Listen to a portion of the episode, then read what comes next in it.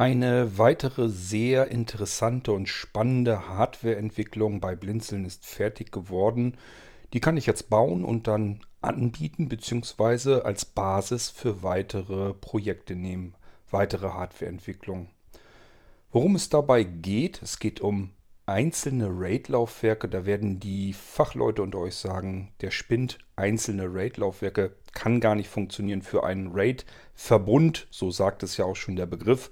Brauche ich mindestens zwei Laufwerke. Nun, ich habe ein Laufwerk und trotzdem ist es ein RAID-Laufwerk. Wie das passieren kann, wie das funktioniert, das erzähle ich euch in diesem Irgendwasser. Musik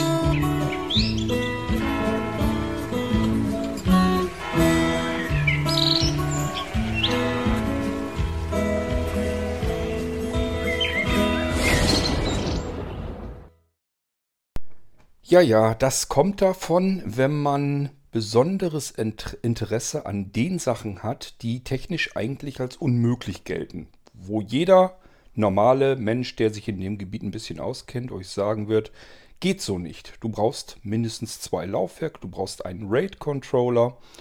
Da kannst du dann deine beiden Laufwerke anschließen und je nachdem, in welchem RAID-Modus du dieses, diesen Verbund betreibst, kannst du nun die beiden Platten so lassen, wie sie sind, einfach einzeln.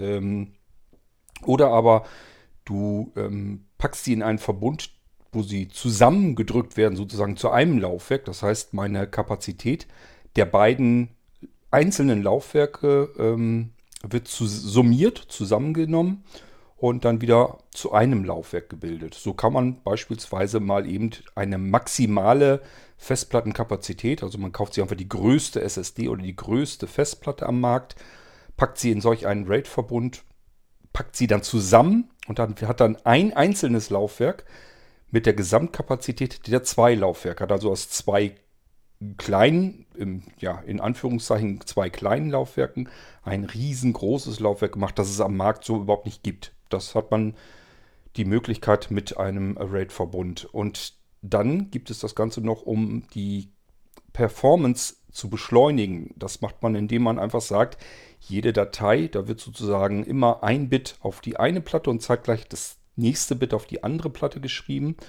Und dadurch können beide Festplatten zeitgleich eine einzelne Datei abspeichern also ihr müsst euch das vorstellen wie so zickzack hin und her.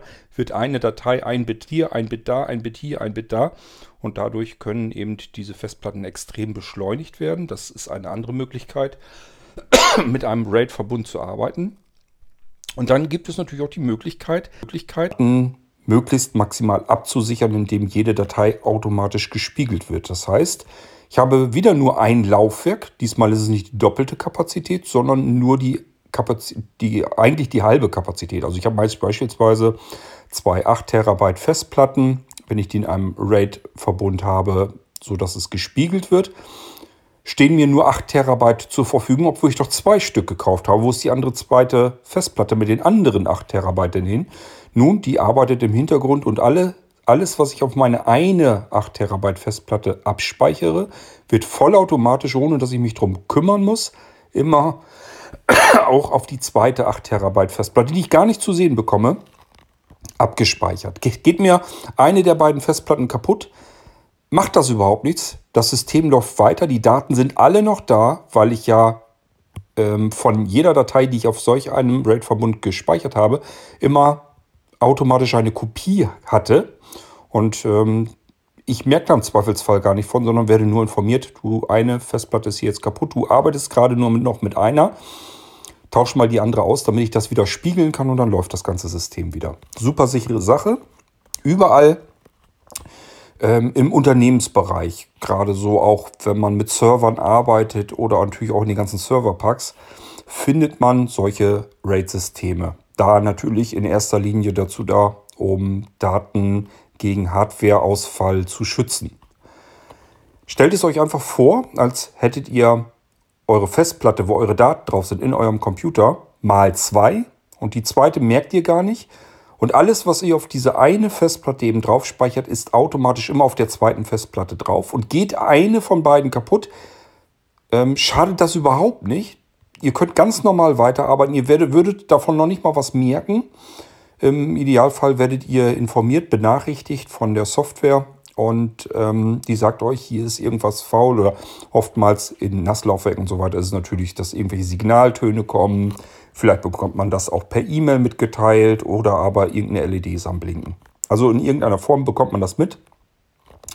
Eine Platte ist kaputt, wechsel die mal bei Gelegenheit bitte aus, damit das Ganze wieder sicher läuft und dann wird das automatisch wieder gespiegelt.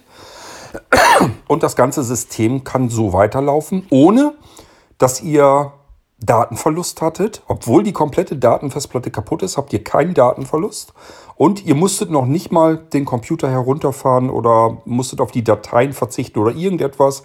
Das System ist unverändert weitergelaufen, obwohl eure, Datenlauf, eure Datenfestplatte kaputt gegangen ist, weil eben noch die zweite im RAID-Verbund ähm, vorhanden war. Das Ganze kann man natürlich noch stark erweitern, sodass es, dass jede Datei verdreifacht oder vervierfacht oder nochmal noch mehr vervielfacht wird.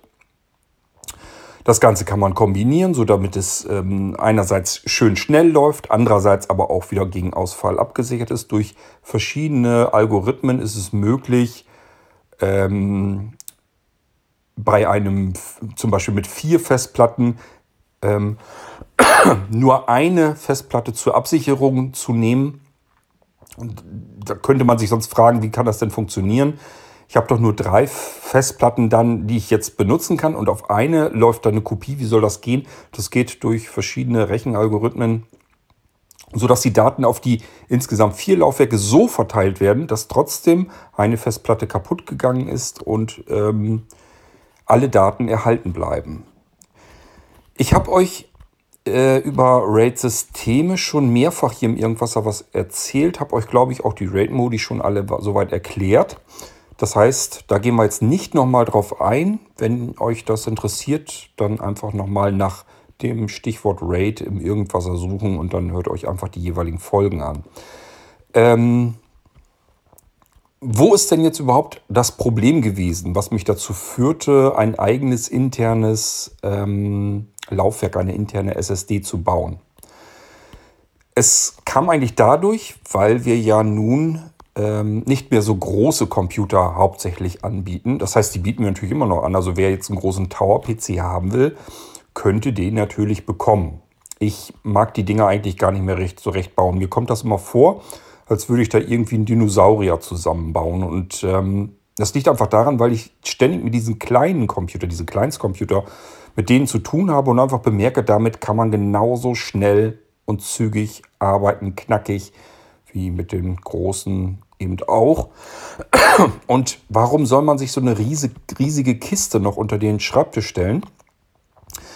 Wenn man doch mit so einem schönen kleinen handlichen Ding, was auf eine Handfläche locker drauf passt, das Teil ist gerade mal, ja, runden es vielleicht ab, 10 äh, mal 10 mal 10 mal 10 Zentimeter. Also äh, jede Kantenlänge hat rund 10 bis 11 Zentimeter und das Ding ist dann nochmal 4, wenn es ähm, die kleine ist und ich glaube nochmal 3 cm Höhe, dann sind wir bei 7 cm in der vollen Höhe, wenn noch ein zweites Laufwerk reinpassen soll.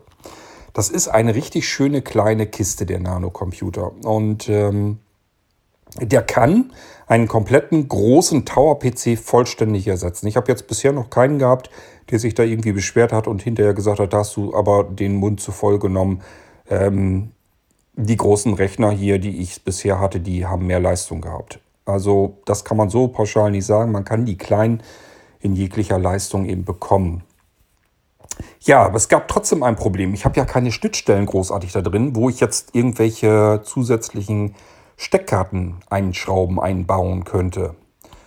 Ähm, vieles kann man per USB lösen, aber das mit dieser RAID-Geschichte, wenn man dann ein System intern betreiben will, wird es schwierig. Wir haben keinen RAID-Controller im Nano-Computer, wollen den aber vielleicht für Serveraufgaben benutzen. Und Serverbetrieb heißt eigentlich immer vollautomatisch, ich habe eigentlich Bock auf ein ausgeklügeltes RAID-System, sodass ich mir keinen Kopf machen muss, wenn da jetzt irgendwie Hardware ausfällt, dass meine Daten futsch sind. Ähm, was wir haben, ist in den Nanocomputern Einmal eine Schnittstelle für SSD-Platinenspeicher, also M.2 SSDs. Das sind kleine, schmale Streifen. Wenn ihr schon mal einen Arbeitsspeicher von einem Computer in der Hand gehabt habt, so eine kleine Platine, so ähnlich könnt ihr euch diese M.2 SSDs auch vorstellen. Die werden direkt auf dem Mainboard in, in, mit einer Seite sozusagen in den Sockel gesteckt und mit der anderen Seite fest am Mainboard verschraubt. Und die Dinger sind halt extrem schnell, noch viel schneller als die handelsüblichen herkömmlichen 2,5 Zoll SSD-Festplatten, die ihr meistens dann in den anderen Computern drin habt.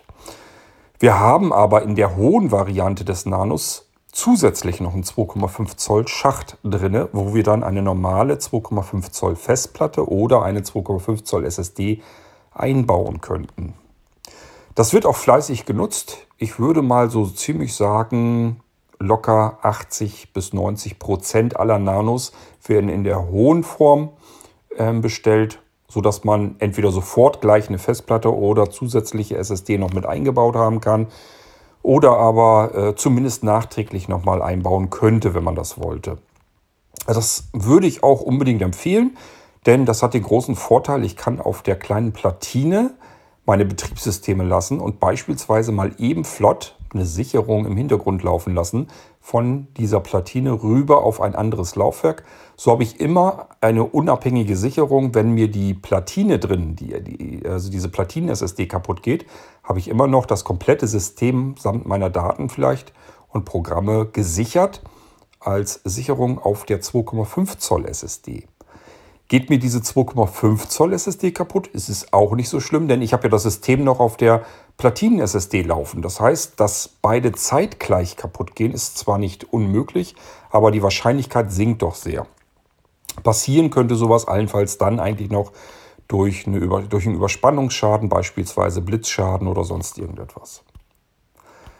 Ja, ähm, noch schöner wäre es eben, wenn man aus einem Nanocomputer nicht nur einen Hochleistungsrechner bauen kann, sondern eben auch einen anständigen, wirklich vollwertigen Server, den ich als Server dauerhaft eben laufen lassen kann. Die Dinger haben zusätzliche Vorteile. Man hört sie kaum, also eigentlich fast gar nicht. Sie sind sehr schön leise. Die neueren Generationen sind witzigerweise ein bisschen lauter. Ich nehme an, das liegt dann doch wieder daran, dass man die Prozessoren dann noch wieder weiter hochgetaktet hat. Ähm, dadurch hört man jetzt mittlerweile den Lüfter so ein bisschen am Säuseln. Ähm, die älteren Generationen, äh, da hört man den Lüfter eigentlich gar nicht. Da muss man das Ohr direkt an die Lüftungsschlitze halten und selbst da muss man sich schon arg anstrengen, um das Ding überhaupt zu hören. Die sind also nahezu lautlos. Das ist ein Vorteil, wenn man einen Rechner hat, den man die ganze Zeit rund um die Uhr laufen lassen will. Und das Zweite, was hochinteressant ist, ähm, ist natürlich der Energiebedarf, der Stromverbrauch, der interessiert natürlich gewaltig. Wenn wir einen normalen großen Server, diese großen Kisten laufen lassen, dann haben wir einen riesigen ähm, Stromhunger. Die Dinger verballern irrsinnig viel Energie. Ähm, das ist in manchen ähm, Bedingungen vielleicht ja auch ähm, gerechtfertigt, aber eben nicht immer. Das heißt nicht, dass man, dass jeder Server immer ständig unter Volllast arbeiten muss. Und wenn er nicht unter Volllast laufen muss, die neuen Intel-Prozessoren ermöglichen es, dass er sich so weit runterregelt, dass er ganz, ganz wenig Strom überhaupt noch verbraucht. Und wenn man dann das noch so einstellt, dass der Bildschirm mit abgeschaltet wird, dass die Platten keinen ähm, Strom mehr brauchen oder aber die SSDs äh, nicht mehr, bei denen ist es noch wieder eine andere Sache. Die brauchen eigentlich sowieso nur Strom, wenn sie gerade wirklich betrieben werden. Das ganze Ding ist also wesentlich energieeffizienter, verbraucht viel weniger Strom als ein normaler Server. Aber man nimmt diese Dinger eben trotzdem nicht, weil man keinen Hardwareausfall, keinen wirklichen hat. Ähm, so, das heißt, für mich stellte sich die Frage, kann ich das nicht irgendwie hinkriegen, eine 2,5 Zoll SSD-Platte selber zu bauen. Und zwar mit SSD-Platinen, mit einem Controller, der zwei Platinen zu einem Laufwerk-Array, zu einem Verbund zusammenschließt und ich dann eben die verschiedenen RAID-Modi wieder einstellen kann. So, und die Möglichkeiten gibt es. Es gibt eben ähm, diverse Servertechnik-Hersteller. Ähm, gibt übrigens diverse, so die führenden oder, und so weiter, sind eigentlich relativ in, in den USA. Dort habe ich auch einen Controller gefunden, der mir das ermöglicht. Das heißt, ich kann jetzt ähm, 2,5 Zoll Standardlaufwerke, Standard-SSD-Festplatten, die beispielsweise in Notebooks eingesteckt werden, eingebaut werden, die aber eben auch in den Nano eben reinpassen, in den hohen. Habe ich ja erzählt, hat einen 2,5 Zoll Standardschacht, da passt das dann auch rein. Und da können eben Platinenspeicher reingebaut werden, mit diesem RAID-Controller verbunden werden.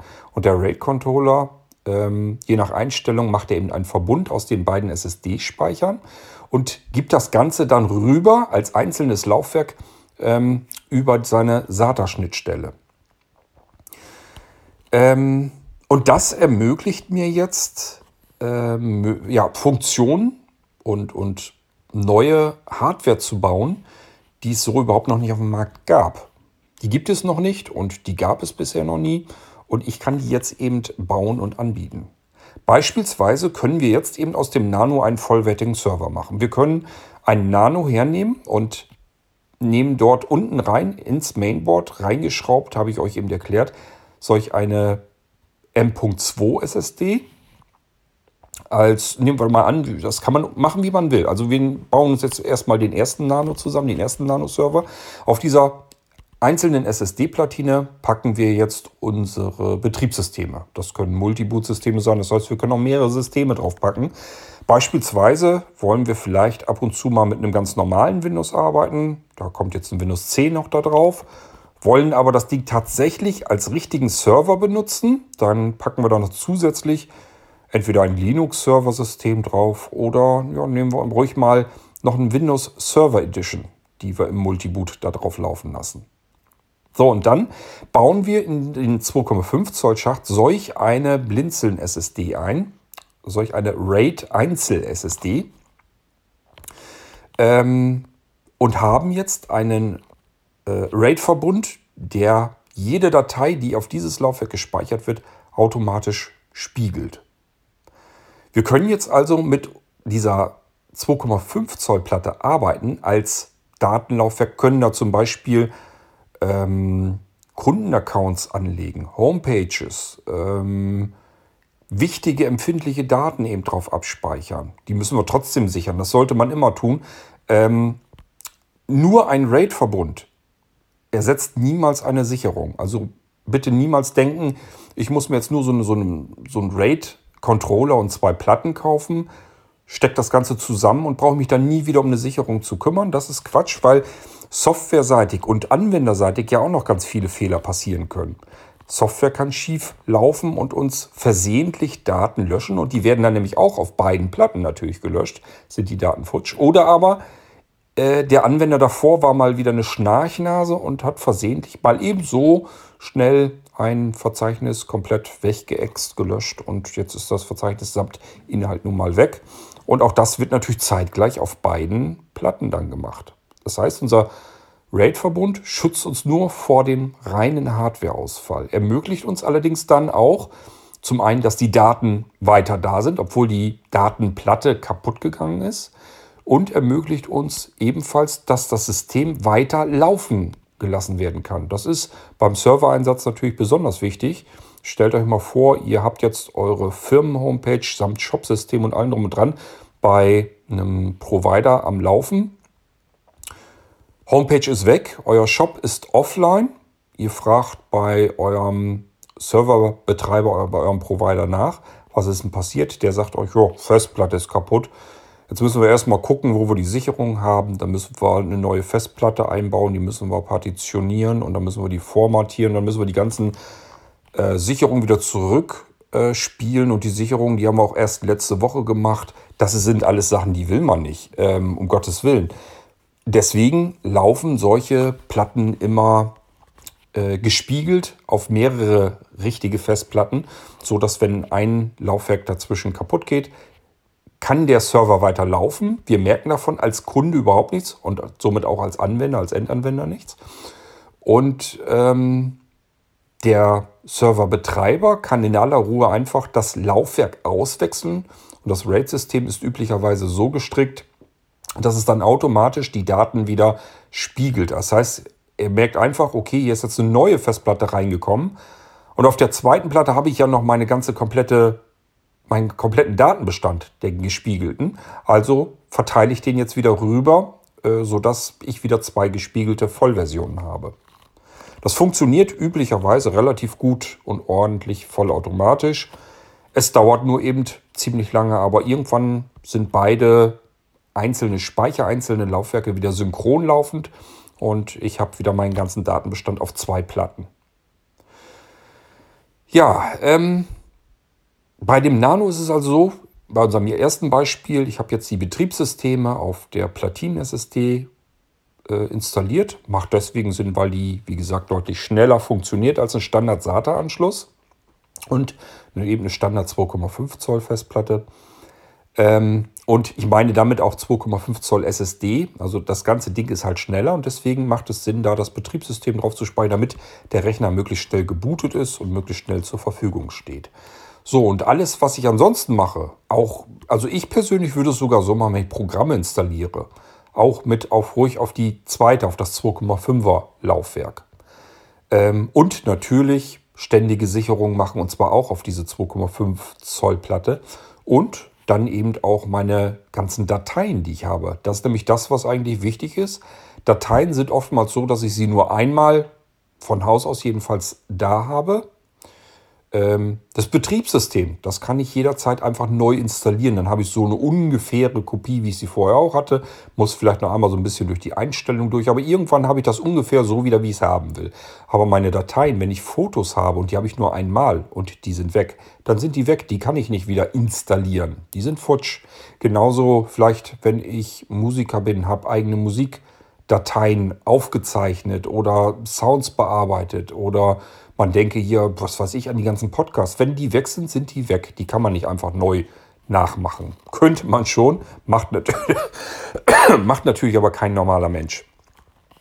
Das heißt, das sind alles Sachen, die muss man sichern. Die muss man mehrfach haben. Doppelt, dreifach, vierfach.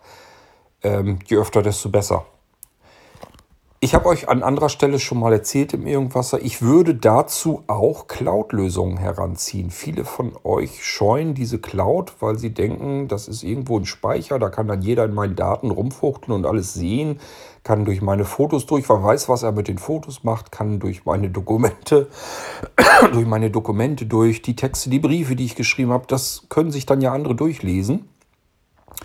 Ähm, ich habe euch an der Stelle aber auch gesagt, man speichert normalerweise solche Sachen eben auch nicht direkt einfach so auf die Cloud, sondern packt das erst in einen sicheren Safe. Und wenn man da keine Software dafür hat, dann ist das einfachste, was man machen kann, man nimmt sich äh, 7-Zip, kennt ihr vielleicht dieses 7-Zip, macht sich seine Dateien, die packt man einfach, also schmeißt sie erstmal einfach in ein Verzeichnis, dann äh, könnt ihr mit dem Kontextmenü auf das Verzeichnis, wo eure wichtigen Dateien alle drauf sind und startet von dort aus einfach 7-Zip, sagt einfach hier, ich will ein neues Archiv erstellen. Und dann sagt ihr, das soll ein selbst entpackendes Archiv werden und könnt dann auch ein Passwort vergeben. Das reicht für gewöhnlich für, das, für die meisten Fälle schon völlig aus. Also das ist schon okay. Da kann man schon einiges mit absichern. Und dann, wenn ich diese Datei dann gepackt habe, dann kann ich sie in die Cloud speichern, ohne dass da jeder so einfach mal eben drauf zugreifen kann. Vorausgesetzt natürlich, ihr verwendet ein möglichst langes, kryptisches, ordentliches, vernünftiges Passwort. Denn es gibt für ZIP-Archive natürlich Passwortknacker, die gehen einfach der Reihe nach alles Mögliche und Unmögliche durch, solange bis sie das Ding irgendwann haben. Wenn ihr aber eine sehr lange Passwortphrase habt. Also nicht nur so ein kleines Passwort irgendwie aus 6, 7, 8, 9 Zeichen, sondern wirklich so, so ein Ding aus 30, 40, so lang wie es geht. Also einen ganzen Satz am besten dort eingeben mit verschiedenen Satzzeichen, mit ähm, Wörtern, dreht die so ein bisschen um, macht euch da irgendwas zurecht, Groß-, Kleinschreibung, Sonderzeichen. Ihr kennt das ganze Spiel. Das Ding möglichst lange. Dann können diese ähm, Passwortknacker da auch nicht drankommen weil die sich ewig und dusselig ähm, rechnen. Die müssen ja jede Stelle versuchen, einzeln wieder abzugrabbeln. Und das würde ewig dauern. Das, das macht dann keiner mehr. Ähm, würde also schon bereits ausreichen, wenn ihr auf die Weise eure Sachen einfach vorher packt, mit dem Passwort sichert, und das Ding in die Cloud schmeißt. Das würde ich zumindest mit euren Familienfotos und so weiter tun. Oder aber, wenn ihr wichtige Dokumente eingescannt habt, ähm, Personalausweis und sowas. Ähm, ich sage ja, möglichst lange Passwortphrase und dann ist das Ding okay. Das kann man ruhig so in, auch in einem Cloud-Speicher sichern. Wenn ihr dann nochmal eine Nummer sicherer sein wollt, dann sucht euch einen Cloud-Anbieter in Deutschland. Ähm, wo ihr einfach wisst, okay, Serverstandort Deutschland, da ist zumindest kein Zugriff, zumindest in der Theorie, aus Amerika und ähm, ihr könnt dort die Sachen dann vielleicht mit einem besseren Gewissen abspeichern.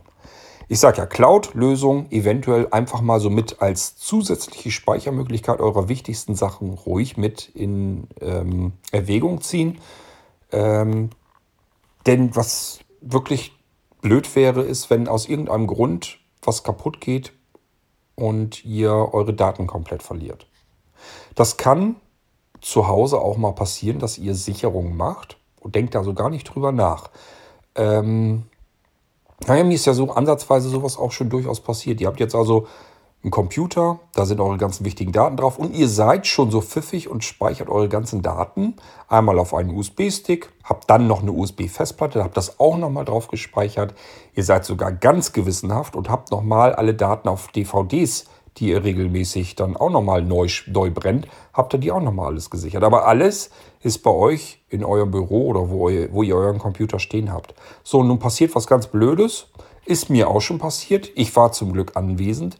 Es stank, es braucht nach Verkokelten. Ich gucke unter dem Schreibtisch und eine Steckdose ist am Schwarzwerden und langsam aber sicher am Rauchen. Was passiert oder passieren kann, wenn da jetzt eine Flamme entsteht, könnt ihr euch vielleicht denken. Bei mir war es also so, nicht ganz weit weg von dieser vor sich hin schmorenden Steckdose ähm, stand ein Aktenvernichter und in dem waren diese Papierschnipsel, diese Papierstreifen natürlich drin. Ähm, ich bin mir nicht ganz sicher, aber oftmals ist es so, dass da auch so ein bisschen so ein paar Streifen vielleicht mal raushängen. Und jetzt müsst ihr euch bloß noch eins und eins zusammenrechnen. Die Steckdose fängt an zu fackeln, kommt dann da irgendwo bis zu diesem Aktenvernichter hin, dann brennt euch die ganze Bude ab. So, und jetzt habt ihr vielleicht aber noch ein bisschen Glück gehabt. Merkt das noch, seid noch in der Wohnung vielleicht und irgendwie sind da noch mehr und ihr schafft es sogar irgendwie diesen Brand zu löschen. Ihr habt Feuerlöscher in dem Haus, weil ihr eben so vorsichtige Menschen seid. Und das halbe Büro ist jetzt aber verkokelt, verbrannt. Unter anderem eben sämtliche tollen Sicherungen, die ihr da gemacht habt. Die habt ihr alle in einem Schrank unterm Schreibtisch gehabt und den hat es eben mit zerrissen. Der hat gebrannt und die ganzen Sicherungen sind mit kaputt, samt eurem Computer. Ja, blöd gelaufen. Wir haben das alles gemacht, wie man es eigentlich tun sollte. X verschiedene Sicherungen gemacht, leider aber im selben Raum. Was passiert, wenn die ganze Bude abfackelt, wollen wir gar nicht drüber sprechen, dann könnt ihr das eh knicken. Ähm, dann habt ihr aber wahrscheinlich auch ein ganz anderes Problem als die Daten, die euch jetzt äh, verlustig gegangen sind.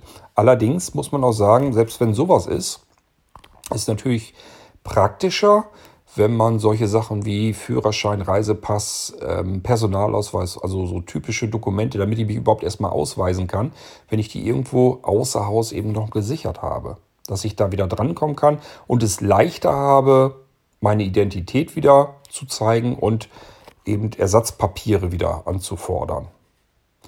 Ähm ja, und ich sage ja auch Fotos und so weiter wäre besser, wenn man das außer Haus hat. Wenn ihr die Möglichkeit nicht mit Cloud-Lösungen nutzen wollt, ihr habt alle sicherlich Verwandte, denen ihr vollstes Vertrauen schenkt, einfach vielleicht mal eine weitere USB-Festplatte oder einen kleinen USB-Stick nehmen, da die Sachen draufpacken und beim Verwandten eben dann nochmal ähm, ja, lagern, auslagern die Daten. Jedenfalls, dass ihr nochmal zusätzliche Sicherungen irgendwo außer Haus habt. So, das war jetzt so ein kleiner Exkurs. Wir bauen unseren Nano jetzt einfach nochmal um. Jetzt packen wir auf die ähm, 2,5 Zoll SSD, die mit den beiden internen SSD-Speichern drin, die in dem RAID-Verbund sind. Da packen wir jetzt das Betriebssystem komplett drauf und ähm, nutzen jetzt den internen anderen Speicher, die eine Platine, die nutzen wir jetzt für Backups oder vielleicht auch für die Daten. Je nachdem, ja sicherer, besser wäre eigentlich für Backups. Wir haben jetzt einen Vorteil Unser System startet ganz, ganz wenig lang, äh, langsamer, weil wir jetzt mit einem SATA-Anschluss zu tun haben. Der ist ein bisschen langsamer. Und ähm, haben jetzt aber natürlich auch den Vorteil, wenn wir davon eine Sicherung machen und die läuft im Hintergrund, die läuft auf diese sehr, sehr schnelle SSD, auf die Platinen-SSD. Und jetzt haben wir was ganz Nettes.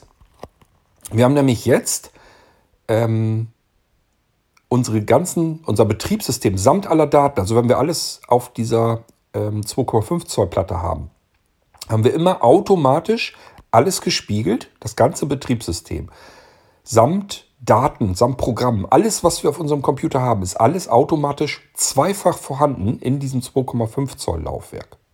Es sind zwei in sich abgetrennte SSD-Speicher und beide haben denselben Inhalt. Ohne dass ihr da irgendetwas dazu tun müsst. Und das funktioniert auch, wenn jetzt einer dieser SSDs kaputt geht, würde der Rechner trotzdem ganz normal weiterlaufen. Der würde nicht nur weiterlaufen, sondern auch ganz normal wieder starten, weil die zweite SSD vollkommen ausreicht. Es wird so einfach so getan, als wenn das gar nicht weiter schlimm ist, dass da ein SSD-Speicher ausgefallen ist. Ist es auch nicht. Der muss irgendwann ausgetauscht werden und dann spiegelt sich das ganze Ding wieder und läuft wieder weiter. Und zusätzlich, ich habe euch eben erklärt, ähm, RAID-Verbund heißt nicht, ich brauche keine Backups. Äh, zusätzlich machen wir so, dass wir ein Backup regelmäßig auf diese interne SSD noch laufen lassen, auf die eine Platine, so dass wir jetzt gegen Hardwareausfall komplett gesichert sind durch das 2,5 Zoll äh, RAID SSD-Laufwerk und zudem auch äh, vor Anwenderschaden oder aber Softwareprobleme oder sonst irgendetwas, was uns vielleicht noch Dateien löschen kann, was dann eben auch auf diesem RAID-Verbund passieren würde. Wir haben aber trotzdem noch eine Sicherung auf dieser Platine, die können wir einfach wiederherstellen und auch die Wiederherstellung würde natürlich dann auf beide ähm, SSD-Speicher in dieser RAID-Festplatte passieren. Das Ding ist also mega bombensicher, sicherer als eigentlich jede andere Lösung, die ich persönlich so kenne. Ähm, wenn man das Ganze nämlich noch so kombiniert, dass man diese Sicherung nicht mehr manuell anstoßen muss, sondern eine Permasicherung laufen lässt. Das heißt, im Hintergrund wird in einem Intervall, den man einstellen kann, ständig Sicherung erstellt von der 2,5 Zoll Festplatte auf die interne Platinen-SSD. Da kommen wir so nicht weiter dahinter unbedingt, es sei denn, wir wollen das weil das ganze Ding unter SATA so schnell ist, dass wir es gar nicht bemerken. Wir können ganz normal weiterarbeiten. Das heißt, wir arbeiten auch wirklich weiter an unserem Rechner, während im Hintergrund das ganze Ding komplett gesichert wird. Macht überhaupt nichts, funktioniert einwandfrei. Ähm, und wir brauchen uns um diese ganze Sicherungsgeschichte überhaupt nicht mehr zu kümmern. Wir haben, wir sind abgesichert gegen Hardwareausfall, weil wir ähm, bei der 2,5 Zoll jetzt mit einem RAID-Verbund arbeiten. Ich versuche ja die ganze Zeit zu erklären, wo der Vorteil ist. Eine Platine geht kaputt, die andere läuft aber noch. Das ganze Ding bildet nach wie vor dasselbe eine Laufwerk. Funktioniert alles, obwohl eigentlich eine SSD kaputt gegangen ist. Und wir haben, wenn wir selber Blödsinn gemacht haben, haben uns sind Dateien verloren gegangen, können wir dann auf, dem, auf der internen Platinen-SSD nochmal gucken, von wann ist denn da die letzte Sicherung gemacht worden. Aha, alles klar, das war gestern den Blödsinn, den Fehler, der ist mir eben erst passiert. Und äh, dann kann ich einfach das, die Sicherung eben wiederherstellen. Und das Ding ist vom Tisch. Egal, ob ich selber Fehler gemacht habe, irgendeine Software quergeschossen ist oder mir irgendein Stückchen Hardware, irgendein Laufwerk ausgefallen ist. Ich bin saved. So, ähm, aber nicht nur dafür habe ich dieses RAID-Laufwerk bauen wollen, sondern es gibt noch mehr Möglichkeiten, ähm, die man jetzt bekommen kann, dadurch, dass man solch ein Laufwerk hat. Erstmal schaut euch mal um, wenn ihr gerade auf der Suche nach einem Notebook seid. Versucht mal ein Notebook mit einem internen RAID-System zu kriegen. Könnt ihr suchen, so viel ihr wollt. Ich will jetzt gar nicht ausschließen, dass es das irgendwo vielleicht sogar noch gibt. Mir persönlich ist kein Modell bekannt, wo das eingebaut ist. Ähm nee, wüsste ich wirklich nicht. Also ich, mir ist kein einziges Notebook-Modell bekannt, wo äh, ein RAID-Controller eingebaut ist, wo ein RAID-System läuft. Ähm, aber gut, nehmen wir mal an, es, es gibt irgendwo eins. Ich möchte gar nicht wissen, was das dann kostet. Wir können euch ähm, durch dieses selbstgebaute SSD-Laufwerk anbieten, ein Notebook. Und zwar im Prinzip, wir können eigentlich jedes Notebook mit einem RAID-System bauen. Das muss man erstmal sich auf der Zunge zergehen lassen. Ein Notebook, das ich nirgendwo weltweit kriegen kann, kann ich von Blinzeln gebaut bekommen. Mit einem internen Hardware-RAID-System. Wir reden hier nicht von einem Software-RAID. Mit einem Hardware-RAID-Controller, zwei SSD-Streifen drin und auch bei den Notebooks ist es ja oftmals so, dass mittlerweile schon eine SSD eingebaut ist und dann vielleicht noch eine zusätzliche SSD oder eine weitere Festplatte, damit man möglichst viel Daten auch noch unterbringen kann. Jedenfalls, ähm, wenn sowas ist, die größere der beiden Platten, das ist in der Regel 2,5 Zoll. Das können wir dann natürlich nehmen, um es gegen unser RAID SSD-Laufwerk ähm, auszutauschen. Auch das ist ein Riesenvorteil. Das heißt, wir haben jetzt die Möglichkeit, wir können aus jedem kleinen Computer einen Server machen, der eigentlich sicherer ist als so manch anderer Server. Wir können aus jedem Notebook ein, ein, ein RAID-Notebook machen, was ich so gar nicht kriegen kann, wenn ich mich noch so anstrenge und wenn ich noch so viel Geld in die Hand nehme. Und äh, jetzt kommt die nächste Möglichkeit. Wir können natürlich auch spezielle externe Laufwerke bauen mit integriertem RAID.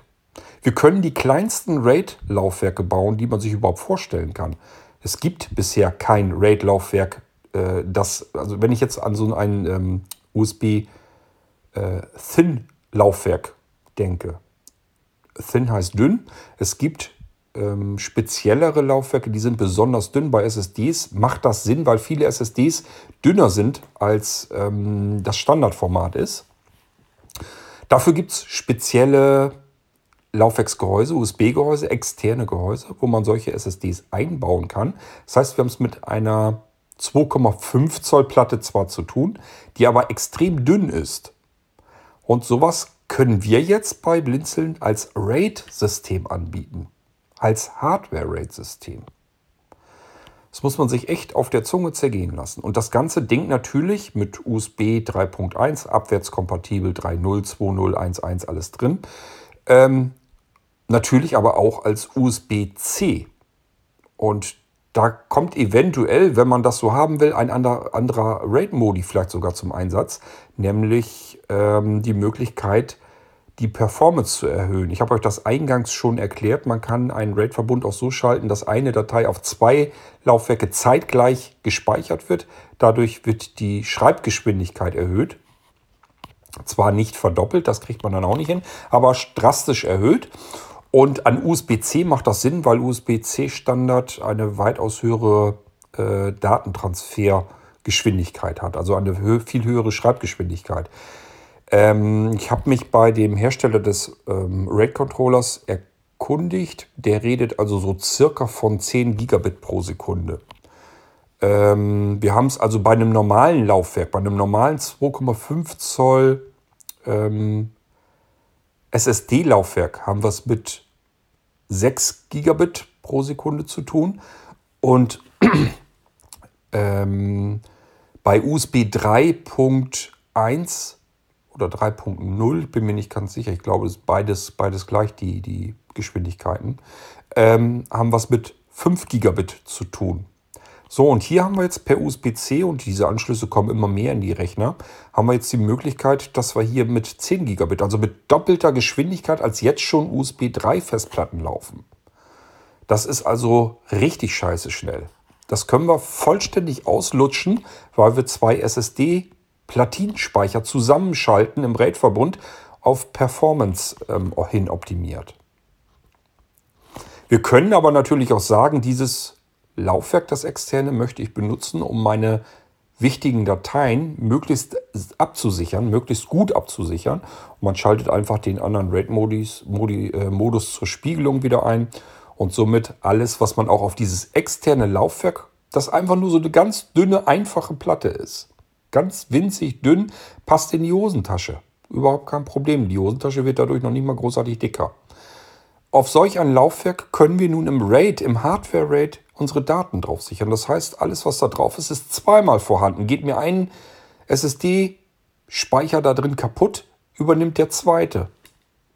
Dass ich äh, das hinbekomme, dass beide zeitgleich kaputt gehen, das ist schon relativ unwahrscheinlich. Dann sind wir schon ein richtig großer Pechvogel.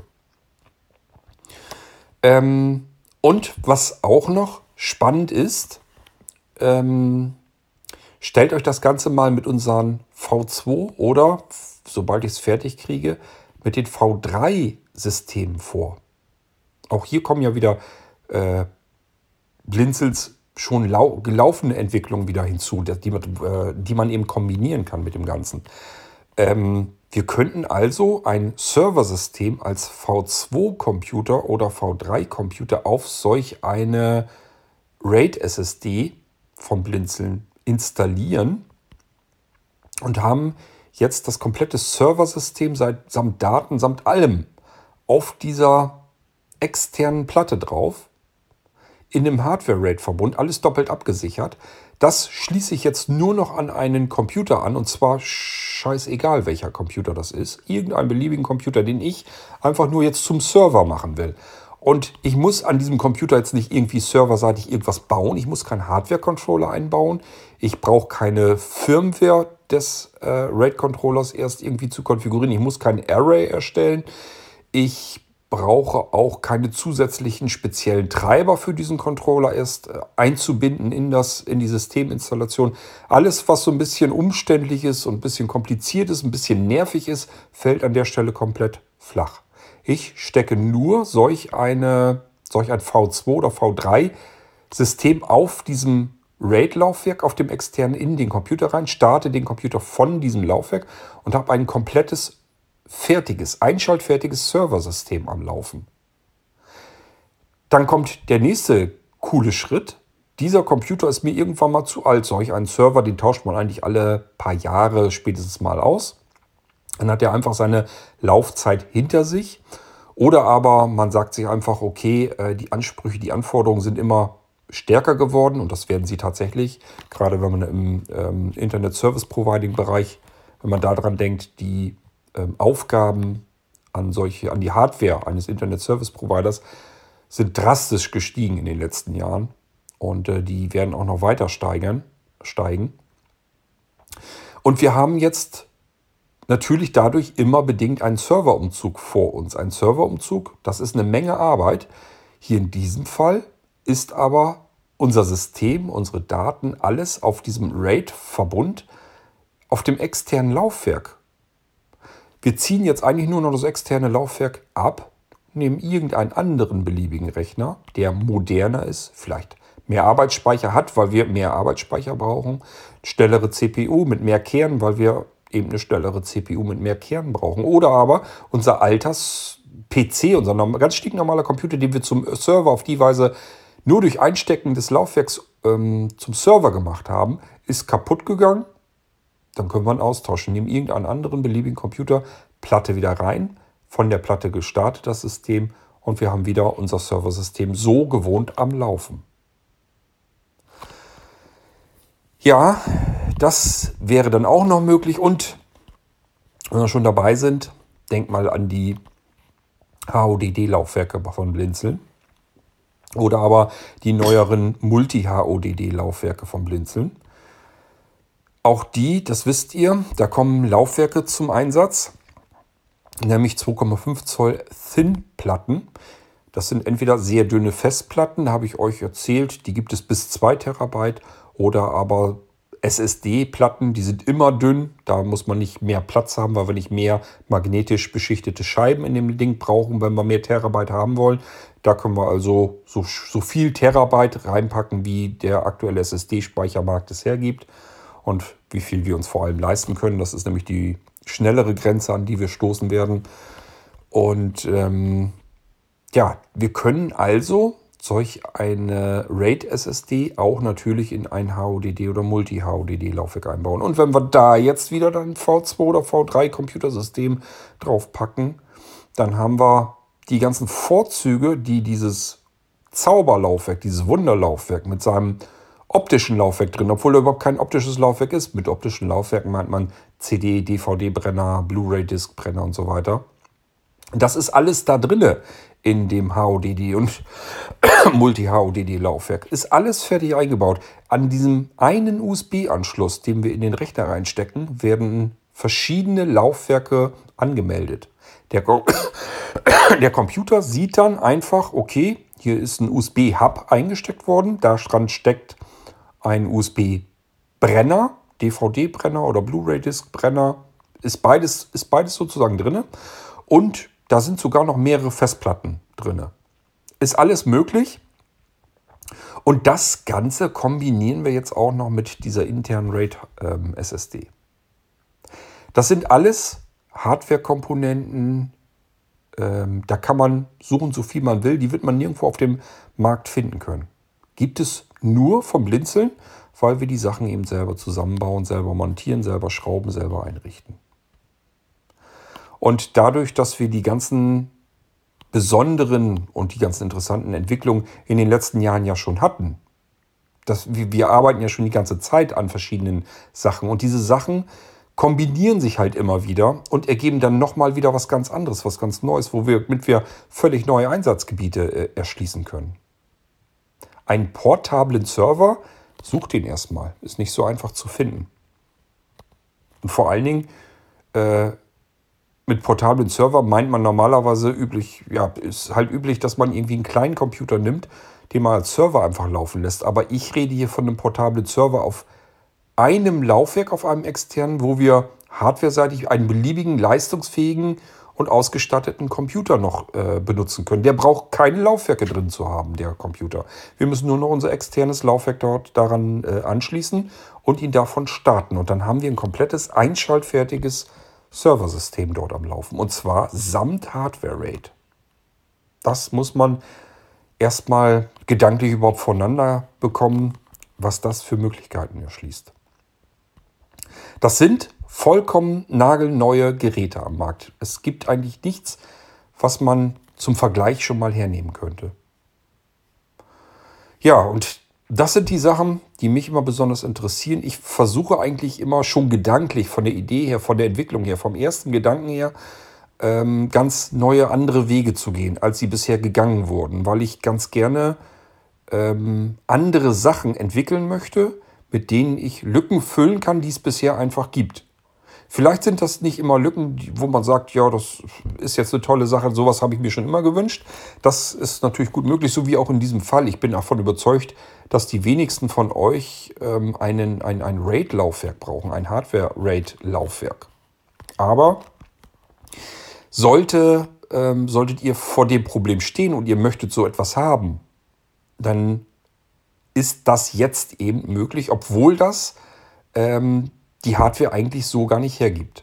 Wenn ihr einen kleinen Computer habt, sowas wie den Nano, unmöglich dort einen RAID-Controller zu montieren und dort mehrere Platten einzubauen. Das Einzige, was möglich wäre, wäre ein RAID-System extern per USB zum Beispiel zu betreiben. Geht natürlich auch, mache ich hier auch so. Aber ähm, das ganze Ding in den Rechner einbauen zu können, das ist natürlich noch viel spannender, weil wir da noch mehr Performance rausholen können. Und wir haben das ganze Ding komplett kompakt. Wir haben einen komplett einsatzbereiten, vollwertigen Server auf unserer Handfläche stehen. Das soll euch erstmal einer nachmachen. Ähm ja, und wenn ich dann noch an die Laufwerke denke, die dann eben auch noch dazu kommen, wo ich sagen kann, alles, was ich auf mein winziges kleines Laufwerk, das ist kleiner als die handelsüblichen USB-Festplatten, die ihr da draußen so bekommen könnt. Viel, viel kleiner. Es, wir brauchen auch kein zusätzliches Netzteil, wir brauchen keine zusätzliche Stromversorgung oder irgendetwas. Wir schließen nur dieses kleine Kästchen an unserem Computer an und alles, was wir darauf abspeichern, wird automatisch ohne jeglichen Geschwindigkeitsverlust. Nichts wird langsamer, ist im Gegenteil extrem schnell und alles, was wir darauf ablegen, wird faktisch, technisch zweimal gespeichert. Zeitgleich. Das erledigen Hardware-RAID-Controller und da steckt eben jetzt einer drin, der dann mit zwei SSD-Platinen arbeitet und dort die Daten eben drauf ähm, gespiegelt ablegt. So, das wollte ich euch in diesem Irgendwas einfach mal vorgestellt haben. Ähm, ich sage ja, es wird sehr wenig, wenige unter euch betreffen, die überhaupt sagen, boah, wie cool, sowas will ich unbedingt haben. Das sind diejenigen unter euch, die aus irgendwelchen Gründen mit empfindlichen oder ähm, ja eben mit Daten arbeiten, die vor Hardwareausfall unbedingt geschützt werden müssen. Das kann aber auch genauso gut sein, dass ihr sagt, ich muss auf alle Fälle immer sicher sein, dass selbst wenn in meinem Notebook äh, der interne Speicher, die SSD, wenn die kaputt geht, soll mein Notebook immer noch weiter laufen können. Ganz normal wie, wie immer. Das geht nur mit einem RAID-Verbund, sodass eine SSD kaputt gehen kann. Dann läuft die andere eins einfach weiter, weil die Daten da eben gespiegelt drauf sind und der Controller einfach sagt, okay, die macht das hier jetzt. So, und das in Notebooks. Es kann ja vorkommen, dass ihr sagt, ja, ein RAID-Computer würde ich jetzt auch noch irgendwie kriegen können oder würde ich mir noch selber bauen können. Ähm, aber natürlich nur diese großen Kisten, weil ich nur Steckkarten bekommen kann als RAID-Controller. Und hier haben wir jetzt eben die Möglichkeit, dass wir sagen, ich möchte jetzt ein Notebook haben, da soll ein RAID-System drauf sein, ähm, so dass ich sagen kann, ja, SSD ist kaputt gegangen, Notebook läuft einfach weiter, weil es noch als zweite SSD immer noch verfügbar. Und wenn ich jetzt die kaputte SSD dann austausche, dann wird das ganze Ding wieder gespiegelt und alles ist wieder gesichert. Ähm ja, ich hoffe, euch sind die Vorteile soweit erstmal klar geworden und diejenigen von euch, die das Ganze so betrifft, die das interessiert, für die ist das sicherlich eine ganz tolle Geschichte und die meisten unter euch ähm, sind ganz normale Endanwender, die sagen, ja, ist ja schön, dass es sowas gibt. Habe ich es auch mal mitbekommen, habe ich gehört, ist in Ordnung, aber brauchen werde ich sowas nicht. Denn dadurch, dass wir Platinenspeicher nehmen, die sind immer einen Tacken teurer als ähm, normale herkömmliche Speicher, SSD-Speicher ähm, und eben den zusätzlichen RAID-Controller, das SATA-Gehäuse und so weiter, das brauche ich ja alles, ist natürlich ein bisschen teurer. Also was heißt ein bisschen? Faktisch, je Kapazität gesehen, natürlich über das Doppelte. Ist ganz klar. Ähm, wir haben es ja auch mit zwei SSD-Speichern zu tun und nicht nur mit einem. Wenn ihr euch fragt, bis zu welchen Kapazitäten kann man das denn kriegen? Ähm, am besten immer aktuell fragen, weil die SSD-Speicher sich ja ständig auch erhöhen, die Kapazitäten. Wer weiß, wann ihr den irgendwas hier an die Ohren bekommt. Ähm, ich sag mal so, bezahlbar ist das Ganze mit einem Terabyte also faktisch dann zweimal ein Terabyte. Gibt natürlich auch 2 Terabyte, 4 Terabyte, 8 Terabyte. Das ist machbar, aber eigentlich nicht mehr bezahlbar.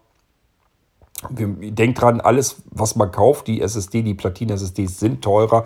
Das dann noch mit solch hohen Terabyte-Werten, Kapazitäten, nochmal viel teurer. Und das ganze Ding dann noch verdoppelt und mit RAID-Controller und Gehäuse und so weiter ausbauen. Ähm, das ähm, geht dann ganz schnell richtig fies ins Geld. Ist für Unternehmen in der Regel vollkommen Schnurzpiepe. Die wollen eigentlich nur, dass das Ding, dass, dass man das Maximale an Sicherheit herausholt. Und das kann man hier eben tun. Für die ist das Schnurz, ob das jetzt ein paar Tausender kostet oder nicht. Ähm, keine Sorge für die Endanwender. Äh, wir reden hier nicht immer grundsätzlich von mehreren Tausender, Tausender äh, sondern wenn wir jetzt mit einer 1 Terabyte Lösung zufrieden sind, dann haben wir es also mit zweimal ein Terabyte zu tun, dann sind wir im unteren dreistelligen Bereich zugange. Das ist also kein Problem. Das ist jetzt nicht so, dass man sich das überhaupt nicht bezahlen, äh, also überhaupt nicht leisten kann, überhaupt nicht bezahlen kann. So ist es nun nicht. Ähm, es ist nur eben deutlich teurer, als wenn wir einfach nur eine stinknormale 1 Terabyte SSD einsetzen würden. Das bleibt aber ja natürlich auch nicht aus, ist ja ganz klar. Wir haben dadurch aber ja auch keine Sicherheit. Ja, es gibt ja einen Grund, warum wir solch ein System, solch ein Hardware-Rate-Verbund haben wollen. Und ähm, man kann es eben jetzt bekommen. Gut, so.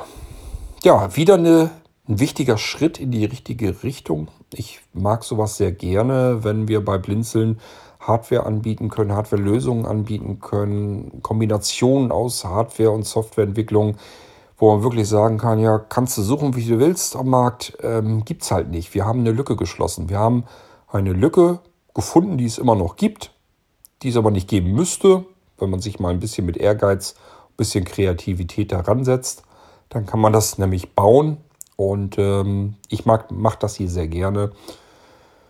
Ja, ob es dann von euch wirklich gebraucht und genutzt wird, glaube ich gar nicht mal immer. Aber ich will es erstmal ähm, geschafft haben, das so hinzubekommen. Und wenn dann welche dazwischen sind, die sagen, ähm, ja, sowas kann ich sehr gut gebrauchen, dann hat man sowas eben.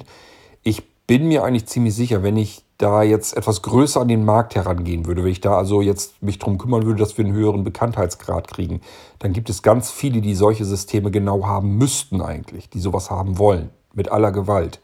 Ähm, das will ich aber nicht. Ich habe also gar keine Lust, auf diesen größeren Markt äh, zu steigen, weil ich das einfach von der Arbeit her gar nicht wuppen könnte. Das würde ich weder zeitlich noch von der Arbeit her schaffen können. Deswegen ähm, bin ich ganz froh, dass ich das über Blinzeln hier anbieten kann, dass wir das von Blinzeln aus machen, solche Entwicklungen, dass wir das für den kleinen Markt, nämlich diejenigen, die bei Blinzeln so ein bisschen unterwegs sind, die Blinzeln kennen, das sind schon tausende von Menschen genug. Und ich habe jetzt schon meine Mühe und Not, das alles zu schaffen, was ihr da so von den Sachen, die wir entwickeln, haben wollen, wollt. Ähm, aber zumindest habe ich das Gefühl, ich kann es irgendwie noch schaffen. Wenn ich mir da vorstelle, das geht jetzt darüber hinaus noch, da kommen noch welche dazu, die das jetzt plötzlich dann alle haben wollen. Ich wüsste nicht, wie ich es schaffen sollte und ähm, somit muss man einfach sagen, das ist kein massentaugliches Produkt, sondern das ist etwas, das ist halt wieder Handarbeit, muss man sich bauen lassen, und äh, ist aber machbar, ist auch bezahlbar. Ich hoffe nur, dass wir da möglichst unbekannt im kleinen Kreise bleiben unter Blinzeln, damit ich das überhaupt äh, zeitlich und, und arbeitstechnisch schaffen kann. Okay, so, dann war es das mit diesem Irgendwasser. Mal wieder eine schöne Neuerung, schöne, spannende, interessante Hardwareentwicklung, ähm, was mal wieder zeigt, das ist auch so eine Sache, die will ich mir persönlich so ein bisschen beweisen. Man denkt ja immer so, dass die innovativen Entwicklungen, dass die immer von den großen, namhaften Firmen kommen müssen. Ähm, wenn Google was ganz Neues vorstellt oder Amazon eine neue Hardware oder Apple ein neues Produkt vorstellt, das ist man gewohnt, dass da irgendwie was ganz Tolles Neues. Wobei, wenn man genauer hinschaut, ist das meistens nur das Aufgewärmte von einer interessanten Entwicklung, die es vor vielen Jahren schon gab eigentlich nur eine Weiterentwicklung. Die wirklich interessanteren, spannenderen Sachen, die kommen von den ganz kleinen, von vielen Start-ups und so weiter. Kommen wir so oftmals nicht hinter. Ähm, ist auch oft so, dass die namhaften, wenn die wieder euch wieder was ganz Tolles, Neues zeigen, dass die meistens nur irgendwelche kleinen, kreativen Köpfe eingekauft haben. Kleine Unternehmen aufgekauft haben und davon die Patente und die Leute eben eingekauft haben und den, das eben in ihre Produkte einfließen lassen können. Ich bin der Meinung, Innovation und neu, wirklich Neuentwicklung kommt aus ganz kleinen Hardware-Schmieden, Software-Schmieden. Ich weiß das auch. Ähm, ich bin ja nun, das wisst ihr, ich komme ja aus dem Verlagsgeschäft so ein bisschen mehr als Redakteur. Und ich hatte eben oftmals mit kleinen Hardware-Schmieden zu tun. Ich war früher immer ganz neidisch, dass die solche wirklich spannenden, interessanten Sachen bauen konnten, ähm, die es einfach nirgendwo gab. Man konnte sowas nirgendwo auf dem Markt kriegen. Und ich hatte dann hier irgendwelche Prototypen stehen und war einfach nur baff, dass so kleine Firmen solche tollen Sachen bauen können. Und ähm, das war einfach so ein Ziel, das ich mir dann irgendwann gesetzt habe, wo ich gesagt habe, sowas möchtest du im Rahmen deiner Möglichkeiten ähm, eben auch tun können. Ich könnte viel mehr tun, wenn ich noch mit einem Lötkolben vernünftig arbeiten könnte und so weiter und so fort. Kann ich nicht. Also von daher müssen wir mit dem klarkommen, was ich noch äh, gewuppt kriege. Aber da fallen eben oftmals ganz spannende Sachen dabei heraus, so wie das jetzt hier bei dem einzelnen RAID, Hardware RAID SATA 2,5 Zoll SSD-Laufwerk eben auch der Fall ist. Ähm, das kann ich noch bauen, das kriege ich hin. Da muss man zwar auch natürlich wissen, was man braucht, wie man es ähm, zusammenbauen muss und so weiter, aber das sind alles so Sachen, die kriegt man eben nochmal hin. Okay, so, ähm, wir hören uns dann irgendwann demnächst wieder hier im Irgendwasser. Vielleicht ja, wenn ich euch irgendwas Neues wieder vorstellen kann. Ähm, ja, bleibt nicht aus. Allein dadurch, dass solche Basisentwicklungen, wie will ich sie mal nennen, jetzt fertig geworden sind, so wie das Raid-Laufwerk jetzt auch, passieren natürlich auch wieder neue Konzepte, neue Projekte, neue ähm, Laufwerke, die dann eben entstehen können. Ich sage ja, äh, HODD und Multi-HODD. Das Ding jetzt in der RAID-Version wird kommen. Ähm, der Nano-Computer als RAID-Version wird kommen. V2-Systeme, fertige Server, einschaltfertige Serversysteme samt RAID-Verbund äh, das wird kommen.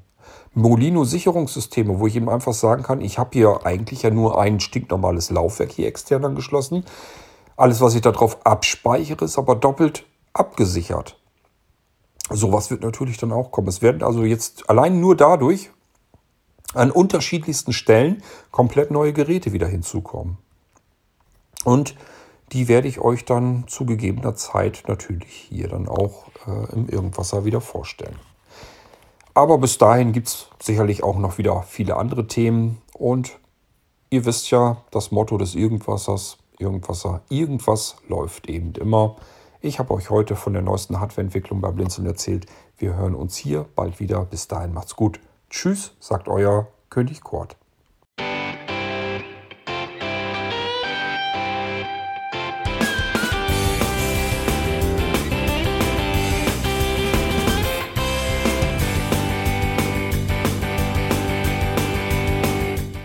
Das war Irgendwasser von Blinzeln. Wenn du uns kontaktieren möchtest, dann kannst du das gerne tun per E-Mail an podcast.blinzeln.org oder über unser Kontaktformular www.blinzeln.org. Blinzeln schreibt man in unserem Fall immer mit einem D in der Mitte. Wenn du möchtest, kannst du uns sehr gerne auch einen Audiobeitrag auf unseren Podcast Anrufbeantworter sprechen. Der hat in Deutschland die Telefonnummer 05165 439 461. Und wenn du uns aus dem Ausland anrufen möchtest, dann ersetze einfach die erste 0 gegen die 0049 für Deutschland. Wir bedanken uns für dein Interesse und freuen uns schon darauf, wenn du auch beim nächsten Mal wieder mit dabei bist.